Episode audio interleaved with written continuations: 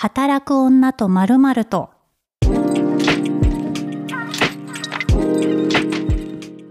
こんにちは、ピースの小沢彩です。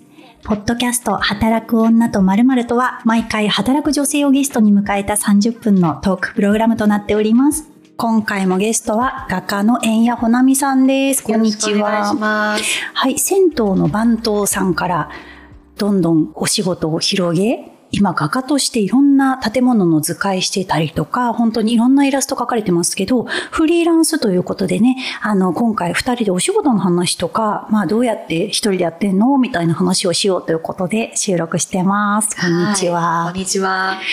ね、独立して今フリーランス何年目ですか？えっと、2020年だから3年目か。3年目ですね。割とでもルーキーだったんですね。まあ、ルッキーなんですかね。ルッキーですね。すごい。なんかもうやっぱ情熱大陸に出てるからもうすごい長年の職人経歴みたいなのになりそうだけど、そっか、3年、でも3年でご自身の仕事がもうある程度こう自分でできるようになって、どんどん幅も広がってって、どうやって拡張していったんですか？拡張自分でしてたっていうかなんかこう、いろんなチャンスをいただいて気づいたはいみたいな感じになってましたかね。いやーすごい。日本もね、出されていて、それが海外でも出版されてたりとか。あ、そうですね。はい最近韓国語版も出ました。えー、すごい。あ、そうですよね。だって韓国もね、あの、お風呂文化ですもんね。あそこは、あの、サウナがね、はい。あの、ついてるのが銭湯みたいになってましたね。はい。え、なんかこう、もともとイラストだったりとかでやってるけど、エッセイも書かれてるじゃないですあ、か。はい。だから、やっぱちょっと、ちょっと本業のど真ん中と、ちょっと違うお仕事とかもいただいた時って、なんかどういうふうに取り組んであいるんですか？あ、あの、エッセイに関しては、まあ、もともと銭湯図解の時にも、はい。あ銭湯図解って私の著書なんですけど、そこでもなんかちょっとずつ文章は書いていて、はい。で、なんか自分のノートでもうちょっとなんかこう自分のそのエッセイとか書こうかなって言って書いたら、あの出版社の友達が連載やんないっていうふうに声かけてくれてはい本出せたっていう流れでしたかね。じゃあもう本当にひいろんな人がやらない、やってみようよっていうことに乗り続けて、いや、そうですね。本当にありがたい。すごい。なんか、面白いですね。自分がやりたいっていうか、オタクを極めているところと、人のこう、アドバイスにこう、乗ってみるっていうバランスが、うん両軸で回してるんですね。そうかもしれないですね。え、逆に仕事を拡張させたい時って、はいこう仕掛けたりとかって知ってますか、ああ、でも私の場合は編集をメインにやっていて、ええまあ企業さんのコンテンツを作ったり、あとはタレントさんのね、あのインタビューとかメディアでやることが多いんですけど、うん今まで何をしてたかっていうと、営業っていう営業こ活動はあんましてなくて、うん。やっぱなんか好きなものを淡々と。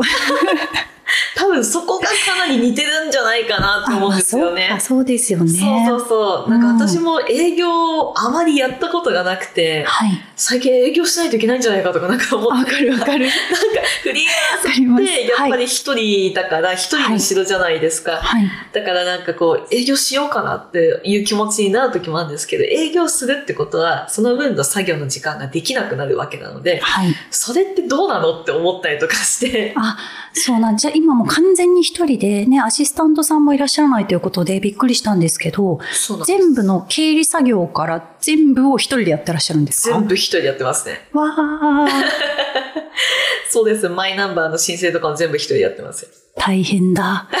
私今法人化して、えっと3期目なんですけど、ええ独立して。で、まあ、さすがに、もう法人だとね、なんか、なんかミスがあったら大変なことになるのでう、んまあ、外注して、あの、まあ、企業さんにお任せして、会計事務所の人とかにやってもらったりとかしてるんですけど、なんか、とはいえ、なんか苦手なことも全部自分でやんなきゃいけないじゃないですか。そうなんですよ。一人で独立すると。会社員時代は、なんか毎月経理生産とか経費を出しなさいとか言われて、おこごとうるさいなって思っちゃった時あるけど、あれは正しかったってすごい思いますよね。そうですよね。なんか、あの時に、うっせえなとか思ってたんですけれども、あんなこと言えない。今、言えない。申し訳なくてしょうがない。わかる。あ、今月交通費出し忘れたって思って、なんか数千円損したこととかあるけど、うんあれはしみりをまたいじゃ絶対にいけないもんだっていうことがよようやく分かったっていう。そうそうそう。で、そのなんか多分経理の人も、はいああ、どうしようとか思ってやってたなって思って。そうですよね。そうですよね。えなんか逆にこう、会社員からフリーランスになって、一番マインドセット的に変わったところって何ですか？えー、っと、あ、でも、なんか私は結構死ぬほどフリーランスと向いてたんだと思うんですよね。あ、そうなんですね。そうなんですよ。はいっていうのも、なんか、あの、企業とか、なんだろう、大きい組織の中にいる方がストレス抱えるタイプで、はいはい。例えば上下関係だったりとか、はい。なんかお仕事相手の、なんだろう、一緒にやっているこう同僚との気遣いだとか、はい。そういうのがすごく苦手なタイプで、だからなんかフリーランスになった時は、もうなった瞬間解放感って感じでしたね。へえ。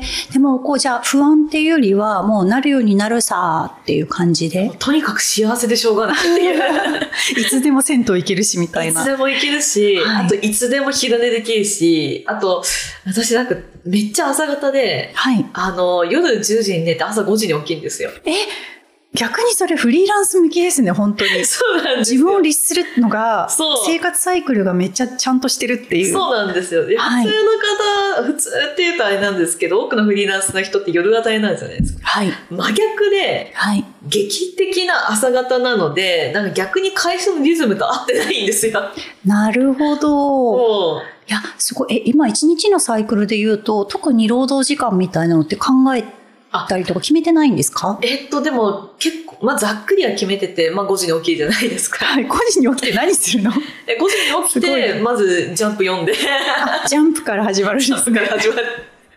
夏休みの小学生みたいな。ジャンプ大好きなんですよ。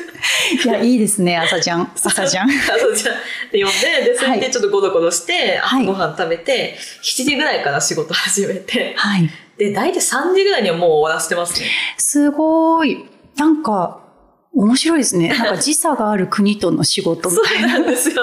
そう。なるほど。で、もう、なんでしょうね。私の働き方かなり変わってると思うんですけれども、はい。いや、なんか本当にあれなんですけど、なんかこう、友達との時間とか、大切な人との時間をものすごく大切にしたくて、大事にしたくて、だからなんか、そっちの方をメインにして隙間時間にずっと仕事しているっていう感じなんですよ。でも新しいですね。その仕事にとらわれないというか、そうですね、そうですね。超理想かもしれない。そういうのが。で大体3時までっていうのは、はい夜飲みに行くとか遊びに行くことが多いから大体3時ぐらいにもう終わらせて、その後全部遊びに行くみたいな。そっか、もう完全にね、一人だと、そっか、そういう仕事の調整さえうまく、仕事量か、そうですね。だけハンドリングをちゃんと自分でしておけば、そういう働き方もできるんですね。そうですね。私の場合は、結構なんかそういう自分でコントロールするのがかなり得意な方だったので。ああ、すごい。なるほど。そうなんですよ。そっか、私の場合は全然なんかそのタレントさんのスケジュールだったりとか、現場のスケジュールはもちろん最優先なので、なんかもちろんそうはいかないんですけど、まあ自分でハンドリングできる余白はまあ会社員のじ時よりは大きいので、うんうん。まあそこで同時進行でいろんなことをしたり。外出先でとにかくスマホで全部もうメールを返したりとか、ああ、わかりますわかります。音声入力を活用したりとか。いろいろやってますね。ううんん。あ、確かになんか他の方とのね、そういうスケジュールとかっていうのが感じになってくると、なかなか全部の自分の時間っていうわけにはいかないです。そうなんですよね。基本的に人と人との間に入るから自分で止められないんですよ。なるほどな。基本、職種的に。そうか。だから私の場合はもう完全なこう、一人でずっとやってる時間が長い職人みたいなはい。生活してるので、もう全部自分次第なんですよね。うんうん最近は毎日仕事する代わりに毎日遊ぶっていうのをやってるんですけど、え、面白い。毎日遊ぶを目標に掲げている。できるだけ毎日予定を入れたいっていう。へえ、え、なんかそれってきっかけがあったんですか？毎日遊ばないとこれはいかん。アウトプットにつながらんみたいな。いや、純粋に人といっぱい遊んで、いっぱい食べて、いっぱい寝てると元気っていうのがあって、毎日元気に暮らそうっていう、そんだけで。へえ、面白い。なんかもっとワーカーホリックな方だと思ってました。あ、も外からの印象印象として。もともとはそうだったんですけど、はいなんか、ワーカホリックずっとやってた時期に、なんか、こう、仕事に熱中すればするほど、自分の精神が人間じゃなくなっちゃうんですよ。え、なんかすごい。あの、またジャンプ漫画の匂いがしてきましたけど、どういうことですか？なんか、こう、ちょっと、いたこさんだったり、はいなんかそういう、ちょっとトランス状態には入ってる。自分じゃない何かが表してるそうです、そうです、そうです。だから自分が、なんかちょっと、はい多分精神科系の言葉なのかな？離任症とかってあると思うんですけど、自分がこう離れちゃう。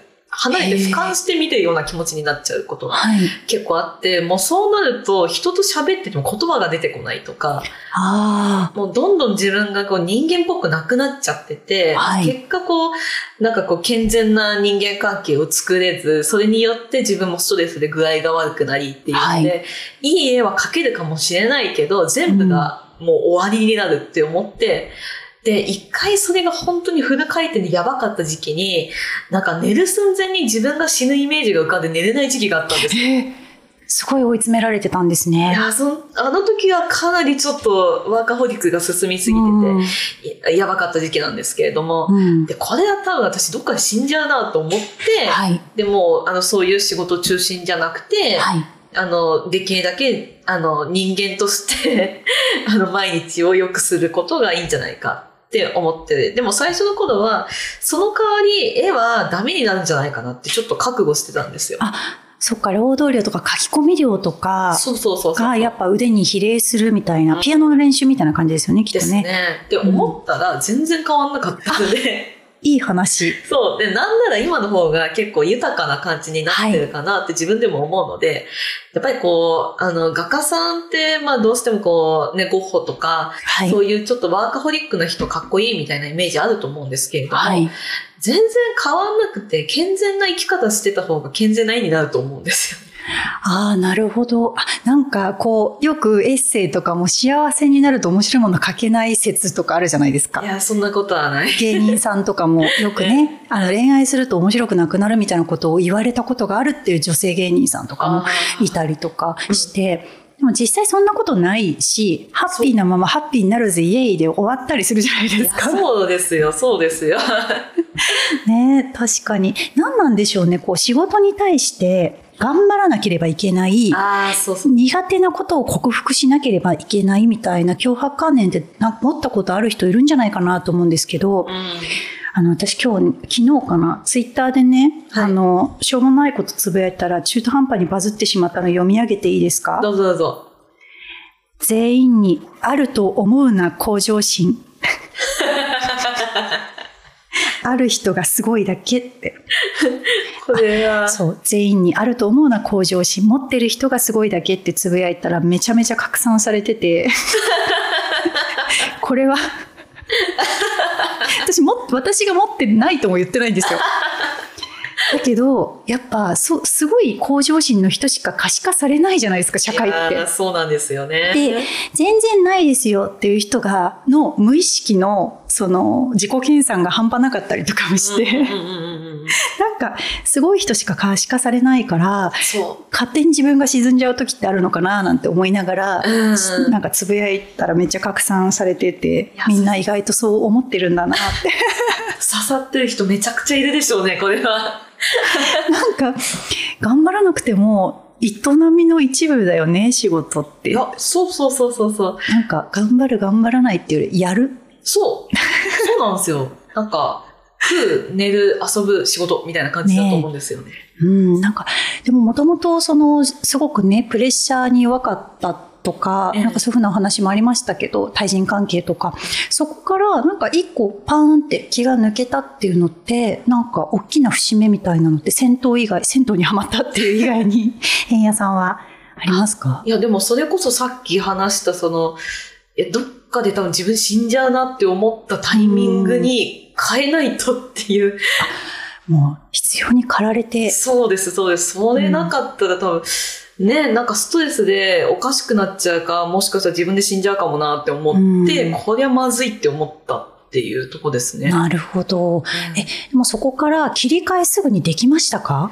いや、なんか、いろんな人に助けてもらって、うん。なんか本当幸いね、助けてくださる方がいて、なんかどんな助けるっていうのはどういうふうな遊びに連れ出してもらうとかですか？とにかくいっぱい話を聞いてもらいましたね。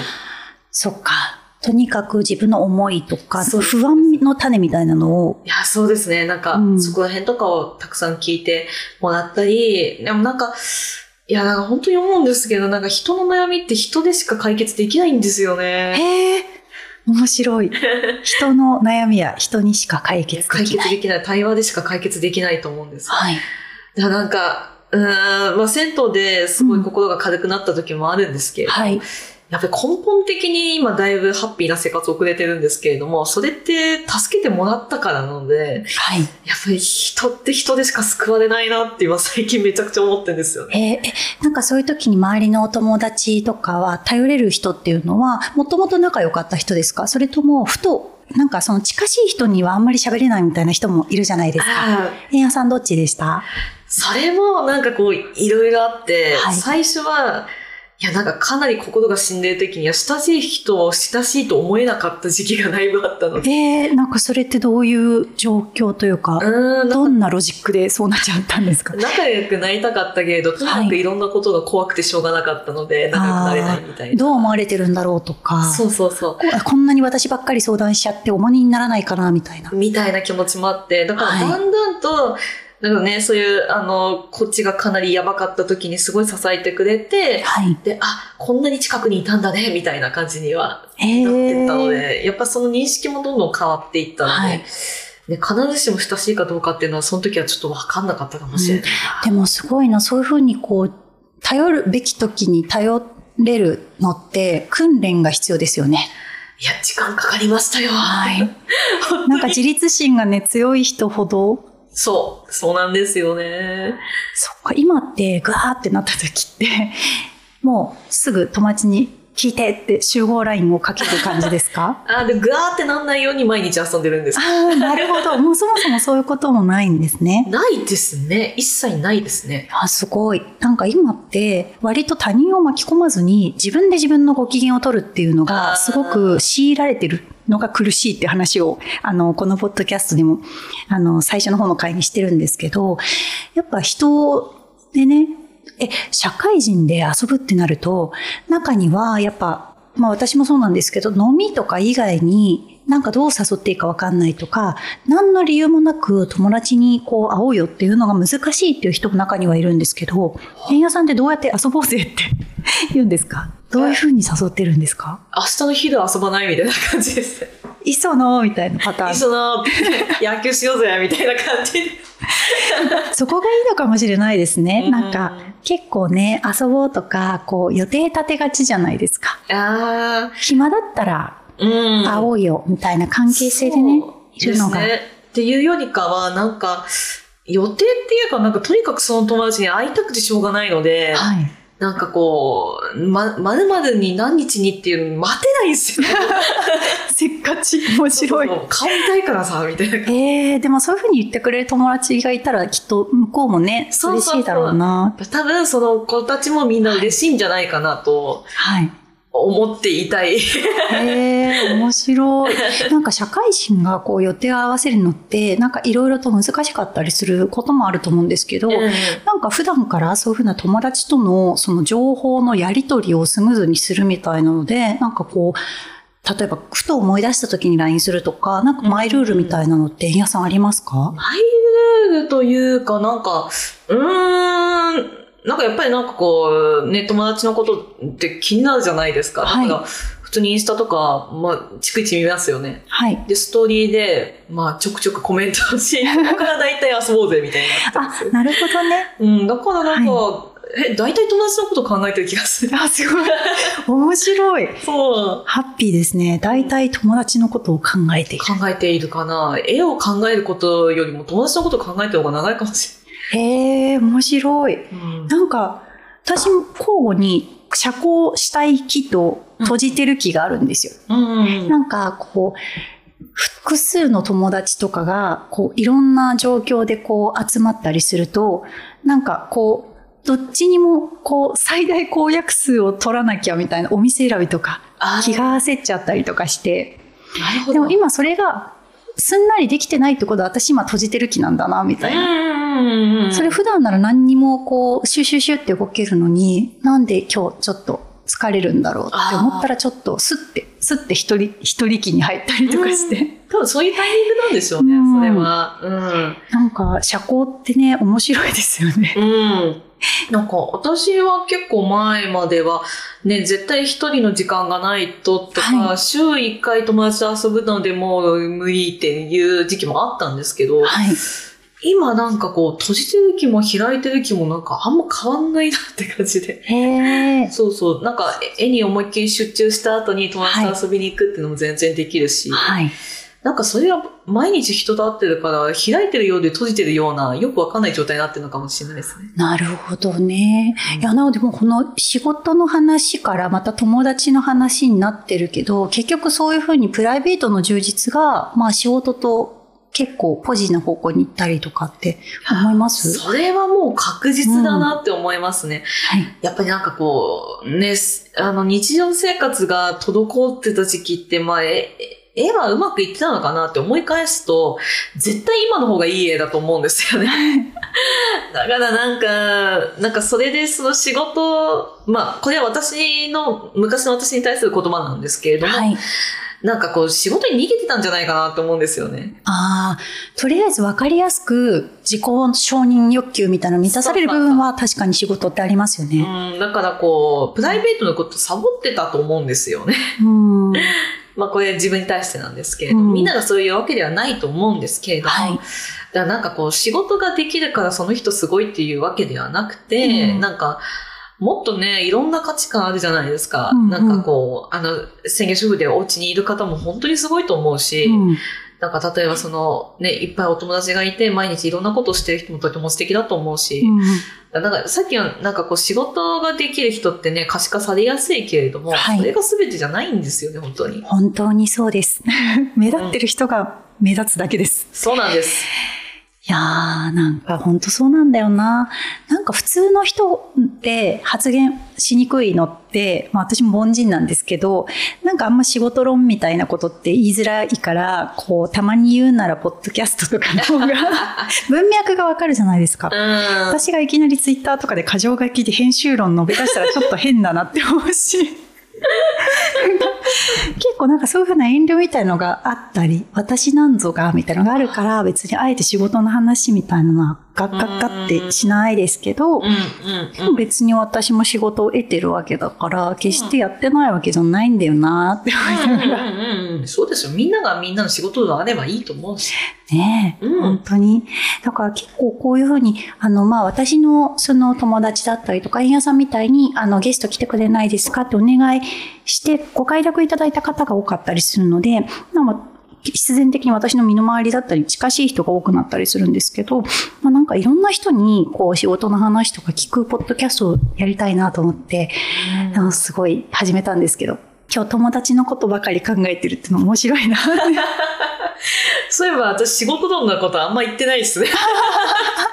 でも最高じゃない？だって5時に、5時、15時か、3時に終わって、その後フリーって、そう。健全。友達と会ってない日は、はいしこたまご飯を作って、はい。よし、いっぱい食べたぞって言って寝るっていう。へえ。いや、なんかすごい健康的ですね。で、湯船にも必ず入るんですよね、きっとね。毎日入ってますね。そうですよね。なんかこう、やっぱ自律神経とか整えるっていう意味だとね、規則正しい生活とか、湯船にちゃんと浸かるとか、筋肉をほぐすとか、大事だけど、ぱどうしてもなんかね、パソコンに向かい切っちゃうとねうんうんうん、バキバキになっちゃうんで。そうそうそうそうそう。うんもうね、みんな頑張りすぎだからね。そう、頑張らないを頑張ることになっちゃったりとかね、また変な方向ねにまたね、なっちゃうからね。ありますよね。なんか本当にね、あの、銭湯に行くなり、友達と会うなり、その脳をね、緩めながら、ちょっと労働もしつつ、ロードワークまで中心じゃなくて、シュッてやっていきましょうって、うんね。そうですよ。仕事なんて大したもんじゃないから。いや、そう、そうなんだよな、本当に。うん。生活の中の一部なんだよな。本当ですよ。はい、本当にありがとうございます。あの、円屋さんでした。あの、なんか宣伝とかありますか？あ、えーっとですね、あの、実は10月の、まあ、何日からかまだ分かってないんですけれども、はい。あの、新しい連載が始まりまして、はい。それはいつか本になることを想定した連載になります。あ、それはどこで連載かを言っていいんですか？あはい。えーっと、それは、ゲトシャさんのウェブでやるんですけれどあ、も、そうなんですね、はい何をテーマにした連載なんですか？えー純喫茶使いを始めます。あ、すごい。そうなんですよ。